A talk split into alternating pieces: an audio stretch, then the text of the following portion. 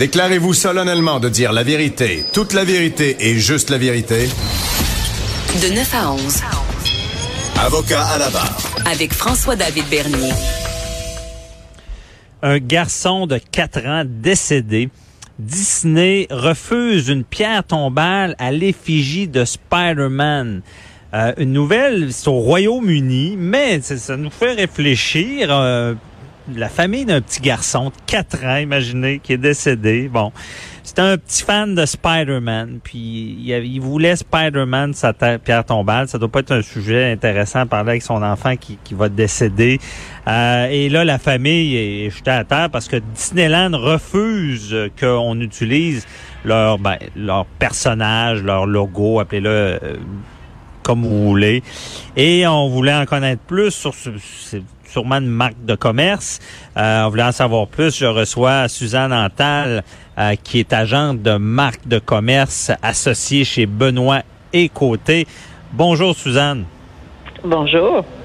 Merci d'être là. Euh, on veut savoir, bon, on veut connaître un peu. C'est une nouvelle qui nous frappe. on va en savoir plus. on a parlé même à Maître Boily tout à l'heure, droit d'auteur, marque de commerce. Mais c'est quoi la marque de commerce?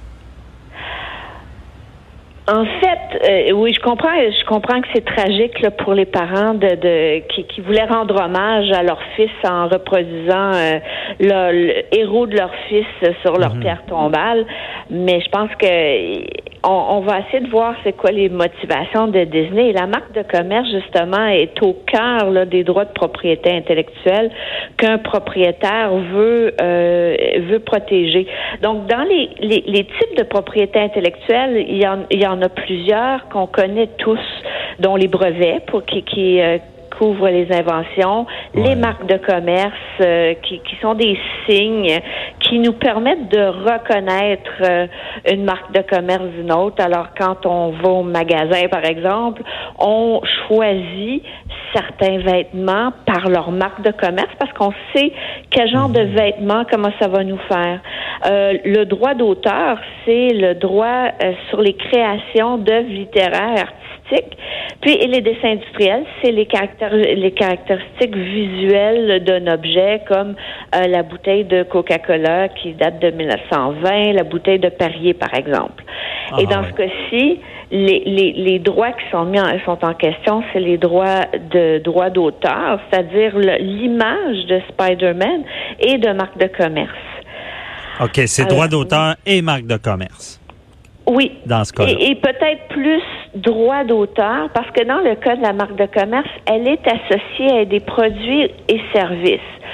Le mhm. propriétaire veut vouloir défendre sa marque de commerce à l'égard de gens qui utilisent une marque semblable à la leur, euh, à l'égard de produits ou services aussi qui sont semblables. Dans le cas du droit d'auteur, c'est qu'on veut pas euh, permettre à autrui de reproduire un, une œuvre qui appartient à un tiers.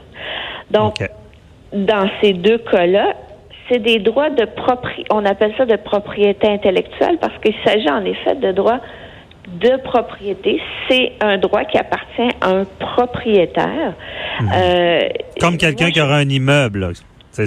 Exactement. euh, je vois souvent les droits de propriété intellectuelle, je les imagine comme une clôture autour d'un jardin.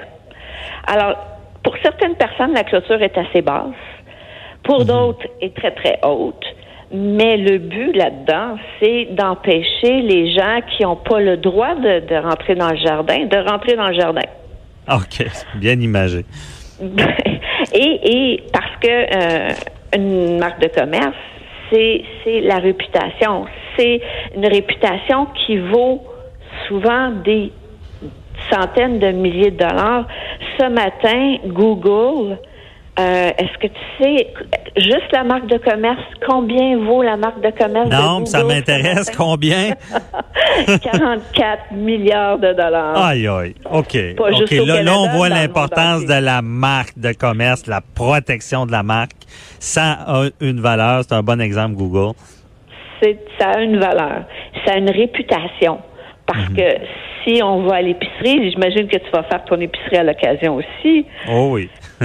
On est confronté, de, on, a pour un pain, on a des dizaines de marques de commerce. Alors, quel Ah, pain on choisit?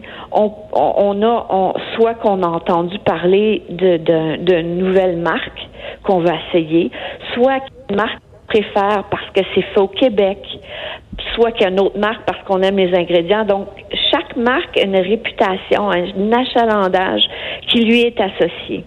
Donc, on est vraiment entouré de marques. là. C'est c'est partout. Là. Parce que, euh, comme tu disais bien, avec le linge, la même chose. Avec le linge, je pense que c'est très important la marque aussi pour certaines personnes. Oui. Donc, c'est partout. euh, oui, et si on fait un test, si on s'arrête tous 10 secondes, à partir de maintenant, puis on regarde autour de soi, en 10 secondes, on a trouvé 10 marques. Ouais, J'ai ben, je mon viens ordinateur. 10. Ça, Alors- hey, je suis sur Grande Allée, je pense, j'en vois 100 là, en, en- en ce moment. Là.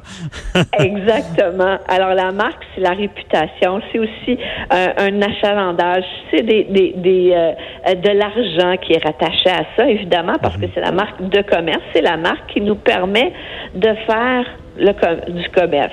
À l'époque, on dit que le précurseur de la marque de commerce, c'est la marque qu'on trouvait, euh, c'est la, on, on va jusque jusque dire que la main de l'homme préhistorique, euh, qui, qui- la main qu'il avait apposée à cause de son dessin dans Ah, les cavernes préhistoriques, c'est un moyen de euh, de reconnaissance. Alors, Wow! on reconnaît la loin, marque. là. C'est un peu loin. Il y a des gens qui disent ça. Je, je pense qu'on peut mettre un bémol, mais l'image est encore Ben, est, est là. J'aime l'image parce que maintenant, on met notre pouce pour ouvrir notre iPhone. Donc, là, là, c'est- c'est- ça, ça vient de loin, mais c'est pertinent encore, de l'identification par la main. L'identification. Alors, il y a des choses, il y a des marques que je n'achèterais pas. Mhm. Et il y a des C'est marques ça que j'achèterais. Ça nous permet de choisir également. Mais ces marques-là, justement, on les protège. C'est vrai, il y, a- il y a beaucoup, euh, les grandes marques vont laisser aller beaucoup de cas, par contre. Il y a souvent, on enfreint souvent les règles, mais je veux dire, ils, vont laisser faire beaucoup de choses. Oui, et, et malheureusement, euh, euh, je pense que maintenant, les, les propriétaires de marques sont, sont très au courant du fait que c'est une pente glissante. Parce que une, une fois que le propriétaire de la marque de commerce euh, ou, ou de celui qui a un droit de propriété intellectuelle a son titre de propriété, il y a des devoirs. Euh, c'est pas juste OK, j'ai mon titre de propriété euh, et je- ça va pour le temps que ça, ça dure. Il y a des devoirs. Euh, parce que la marque est un actif, comme on, on vient de le voir, le propriétaire doit s'occuper de protéger euh, la, la marque de, euh, de protéger sa marque de commerce. Sa marque de commerce protège le propriétaire parce qu'il y a quand même des droits qui sont rattachés à la marque de commerce. Euh, le droit de dire à un tiers ton, ton usage prête à confusion avec ma marque de commerce. OK. Mais il y a aussi euh, le propriétaire a, a le devoir de protéger sa marque de commerce. Et, et, euh, comme la clôture peut être haute ou basse, dépendant du type de marque de commerce, plus elle est, plus elle se distingue, euh, plus le propriétaire se doit de la protéger. Il y a quelques années aux États-Unis, il y avait eu une grande campagne là, publicitaire faite par Xerox. Parce que les Américains ne disaient plus photocopier, mais disaient xéroxer. Ah, Alors, ouais. Xerox a été obligé de faire, et, ils ont- sont pas les seuls, faire une grande campagne de publicité. Vous dire, minute, minute, Xerox, c'est une marque de commerce. Ça identifie mon produit. Xeroxer, c'est pas le, mot, le bon mot. On va photocopier. Donc, c'est important pour le propriétaire, justement, de, de protéger sa marque de commerce. Et quand, ce qu'il y a une- quand, quand on commence à, à- à permettre à, aux tiers d'utiliser la marque de commerce, euh, ben à ce moment-là, on rentre dans une pente glissante parce qu'on perd le contrôle. On peut perdre des droits. Puis comme dans le temps, ça fait penser à mon frigo, mon frigidaire. là. Ça, c'était J'allais aussi. le dire. Frigidaire était une marque de commerce à l'époque. Ouais, et ils ont ils l'ont perdu. Ils ont perdu Ah, ouais. le contrôle. C'est tombé dans le domaine public. C'était trop populaire là, comme nom. C'était trop populaire. OK. Euh, on sait que Thermos, Thermos, euh, ils font très attention. Ils ont des agents partout dans le monde qui s'assurent que le mot thermos soit utilisé pour bien distinguer le produit et pas tous les thermos de toutes les marques. Ah. Donc, la Ils marque vont de vraiment être protecteurs et euh, faire des actions pour, pour ce faire. là. Parce que si Thermos, par exemple, perd le contrôle, ça tombe dans le domaine public, ça devient donc un frigidaire. Euh, ils perdent la réputation parce que là, Ouais. les- le, le public fait pas le lien entre un thermos d'une compagnie puis un thermos d'un autre, alors que ce que Thermos veut, c'est qu'on fasse le lien avec la marque Thermos.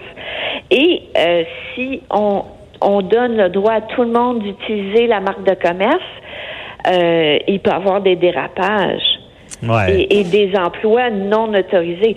Et, et, et dans le cas de Spider-Man, c'est- d'autant plus tragique dans le cas du petit garçon parce que c'est tellement c'est tellement pour une bonne cause. Ouais. C'est tragique. C'est tragique, mais à vous à t'avoir entendu, je comprends le pourquoi il refuse quand même. Je veux dire, c'est triste, mais techniquement, il doit parce qu'eux disaient ben ils veulent pas que ça soit associé à la mort. Il y avait des prétextes justement pour leur image. Euh, ils sympathisaient, mais ils ne voulaient pas. Là. Mais à, à t'avoir entendu, je comprends mieux. Là. C'est, malheureusement ça fait partie du devoir puis et du, du propriétaire de la marque. Puis souvent les gens disent ah oui mais c'est un hommage à mais si cet hommage crée de la confusion, si on pense que euh, dans ce cas, et ça c'est pas dans le cas de- du logo de Spider-Man parce qu'évidemment c'est sur une pierre tombale, il n'y a pas de confusion qui est créée, mais dans d'autres cas, si on utilise une marque de commerce qui est semblable à la marque de commerce euh, établie d'un tiers, euh, on peut créer de la confusion. Et puis le propriétaire de marque, évidemment, doit se, se lever debout et, et, et gentiment dire Garde, je je suis très, très heureuse de, euh, de que tu me rends hommage, mais je peux pas permettre ça. Alors, c'est Ouais. un peu ce que Disney dit.